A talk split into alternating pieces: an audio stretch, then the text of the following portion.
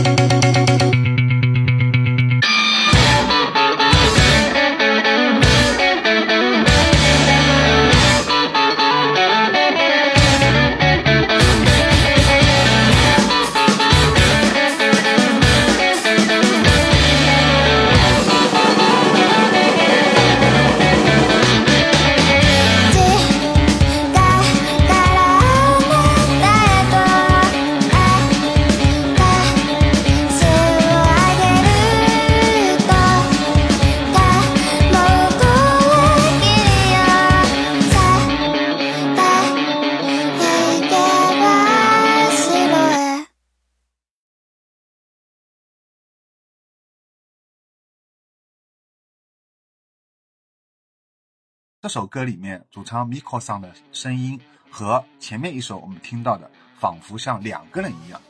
他在这首歌里面非常的甜美可爱，尾音很特别。比如说像二十秒以上的“依旧”这个发音，还有一分四十六秒那一声吉他噪音的啸叫声也特别有味道。这首歌也是谭桑高中时期写的歌啊，歌词呢则来源于 m i k o s n 那会儿看了两本书。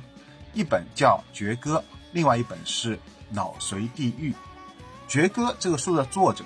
正是当年轰动日本的“酒鬼蔷薇圣斗事件”，也就是神户儿童连续杀害事件的凶手，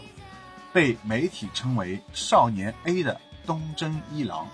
目前呢，只有台版，并且写着一个警告：“未成年人请勿阅读。”后者《脑髓地狱》是日本作家。梦野久作的长篇推理小说，书名呢？《多古拉玛古拉》。多古拉玛古拉是长崎地区的方言，在作品当中被解释为基督教传教士的咒语，或者是仓皇、眼花缭乱这些意思。梦野久作这个笔名啊，是取自于福冈博多地区的方言，指精神恍惚、经常寻找梦幻的人。顺带一提，卢总之前去的一个地方正是福冈，对吧？我不知道卢总有没有吃过福冈博多的拉面啊，非常有名。梦野久作的作品就是寻找梦幻的世界，充满了幻想、传奇、思考和批判。一九二六年一月开始，花了毕生的心血撰写了《脑髓地狱》。被誉为日本四大推理奇书之首。如果大家能够对这两本书感同身受的话，就是先看过这两本书，可能就更加容易理解这首歌的充满抽象感的歌词了，也就能体会到为什么 m i k o s n 要用这种有点神经质的、如此特别的唱腔来诠释这首歌了。因此，我想，如果你不喜欢《Blue Pop》，其实我想首先对你说一声。恭喜你呀！恭喜，说明你过得很幸福，是吧？因为只有那些痛彻心扉、经历了很多痛苦的人，才会对这样的音乐有着如此高度的共鸣。这也是我推荐的日本婚姻的共性。这些音乐也可以被称之为丧欲音乐，整体都非常丧，基调非常灰暗，但歌曲到最后还是透露出了一丝治愈。えー、ロッキンジャパンフェスティバル2017サマー、うん、えー、過去18回戦でアロ o ジャックのタイトルを獲得しましたがこのコンテストは皆さんにとって特に重要ですかその後のバンド活動に大きな影響を与えましたか、えー、コンテストに参加した感想を教えてくださいもちろん重要だったと思いますその後のバンド活動に影響を与えたかでもちろん与えたとは思うけどなんかいわゆるロッキン系って言われる音楽をやってるわけでもないのでなんかそういう意味ではそれほど強い影響を与えてないとも言えるかもしれないけどまあその広く知ってもらえるきっかけになったっていうのはすごい大きい経験でしたね個人的にはアーロージャックびっくりした優勝できて、うん、17やからな高3高3の夏やな確かだって名前呼ばれた時のさ、うん、あの B の、初めのブーで俺呼んでもらったブーで呼ばんと思うな一応あれやなあの裏話というか、うんあったな俺らが名前呼ばれた時に、うん、ダンがちょっとそうそうそういろいろあって何があったいろいろあってっていやそれ何も知らんかってなメンバーはそう知らんかった優勝優勝発表会の会場に俺が急におらんくなっててで名前呼ばれた時に4人は一緒にいたけど俺だけおらんくてですごい戸惑ってて4人で後から伝えたんやけど僕はその時ね中傷と食中毒ダブルって2 階の楽屋で1人で寝込んでてでその後タクシーで病院行ったっていうだから僕は1人で喜んでたけどでちょうど別案件で救急車が来ててそうそうあそうそうそう関係なく無関係来ててまた運ばれたんやなって俺らは思ってたってう、ん、そうそうだからロッキンオンジャパングルメポポでグルグルで検索したら俺が写ってない4人の写真しか出な俺は携帯でこうしてるんですよっていう理由があったりとかね、うん、っていうのがありましたとはい、ちなみに教会岡山がいい日のは全然熱中症関係ない熱中症関係ない熱中症食中毒全く関係ないから関係ないですねは首先给大家介绍一下 Locking Japan 音乐节，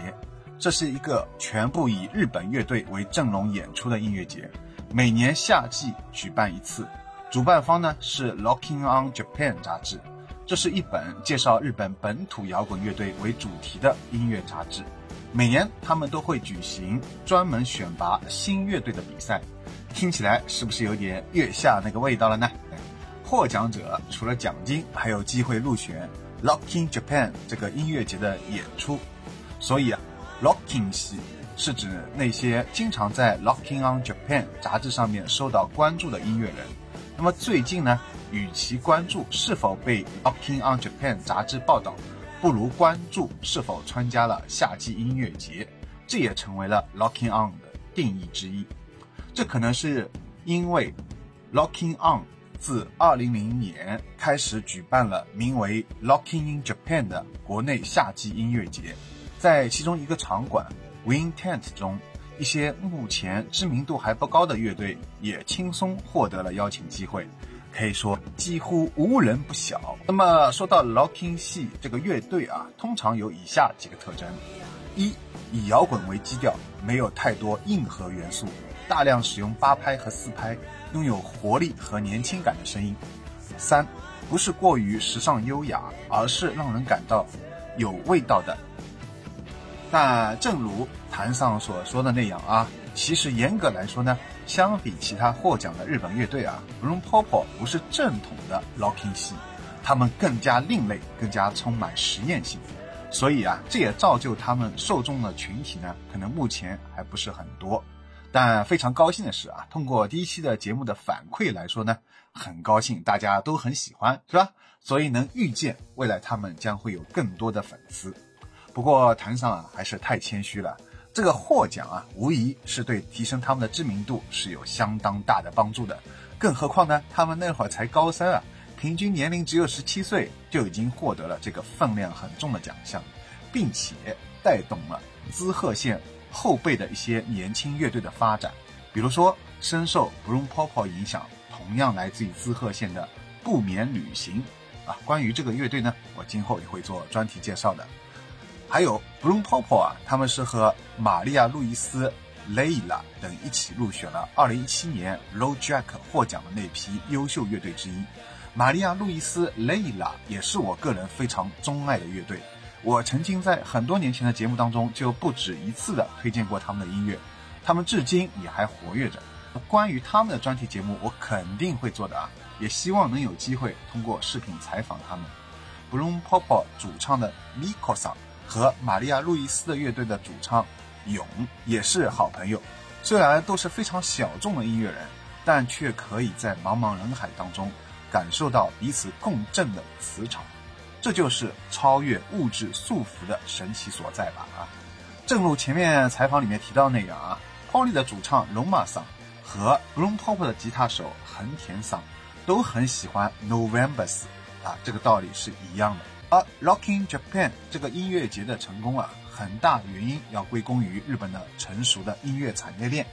从中学的社团活动到遍布全日本的 Live House，再到实体杂志。最后是新人选拔比赛，然后是音乐节的大舞台和一些日本电视台的音乐综艺节目，有着一套完整的如同青训一般的机制，在支持着日本原创音乐的良性发展。而我们目前，我我们国家呢，只有一个乐队的，只有一个关于乐队的综艺节目，那就是《乐队的夏天》，啊，而且据说明年可能就没有了，第三季是最后一季了，是吧？此外呢，就没有相关的杂志媒体，或者说从中学就有了社团活动了，这也导致我们在这个方面是有点脱钩的啊。好了，我是高尔基亚，后面还有更多关于 b l u m Pop 的采访，我也会在下期继续结合他们的采访，再穿插一些音乐解读。让我们下期再见，拜拜。欢迎喜欢 Poly，喜欢这类日本另类摇滚音乐的朋友，加入优声隧道日本轰音微信群。加我微信 g o r g i a s，邀请加入，欢迎交流和分享你喜欢的日本另类摇滚。另外呢，我每年都会做年度最佳盘点，分别会在公众号“优声隧道”发布图文版，在网易云音乐有年度最佳日本轰音歌单，在豆瓣有年度最佳日本轰音的豆列，欢迎大家关注。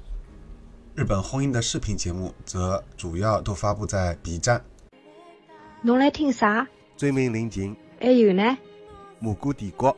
除了搿眼，还有啥好听的啦？日本红樱。